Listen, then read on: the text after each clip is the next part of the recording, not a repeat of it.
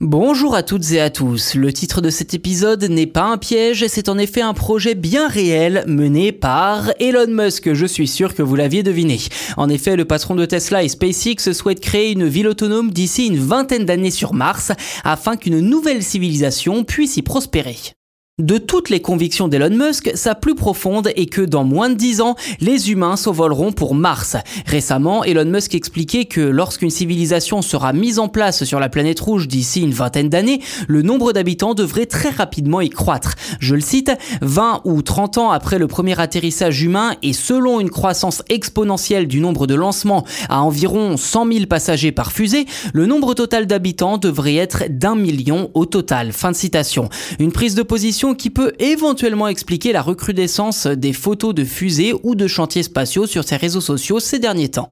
Dès lors, comment Elon Musk compte-t-il s'y prendre? Eh bien, désolé de vous décevoir, mais l'homme le plus riche du monde n'a pas donné de détails inédits sur son plan. En fin d'année 2021, ce dernier expliquait pourtant, je cite, que Starship est la fusée la plus complexe et la plus avancée qui ait jamais été fabriquée. Fin de citation. Dès lors, il s'agirait sans doute de la fusée qui enverrait les premiers colons sur la planète rouge et celle utilisée pour les voyages futurs. Ensuite, le voyage vers Mars devrait être sacrément élevé, en tout cas son coût financier, je veux dire. Je le cite à nouveau, à l'heure actuelle, vous ne pourriez pas vous rendre sur Mars avec 1000 milliards de dollars.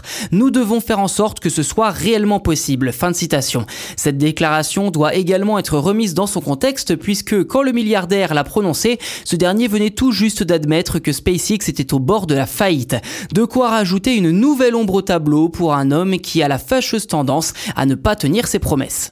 Toujours à propos de la colonisation de Mars, l'humanité est-elle prête à subir des pertes pour y parvenir? D'après Elon Musk que je cite, aller sur Mars est dangereux et inconfortable. C'est un long voyage et vous ne pourrez peut-être pas revenir en vie, mais c'est avant tout une glorieuse aventure et une expérience incroyable.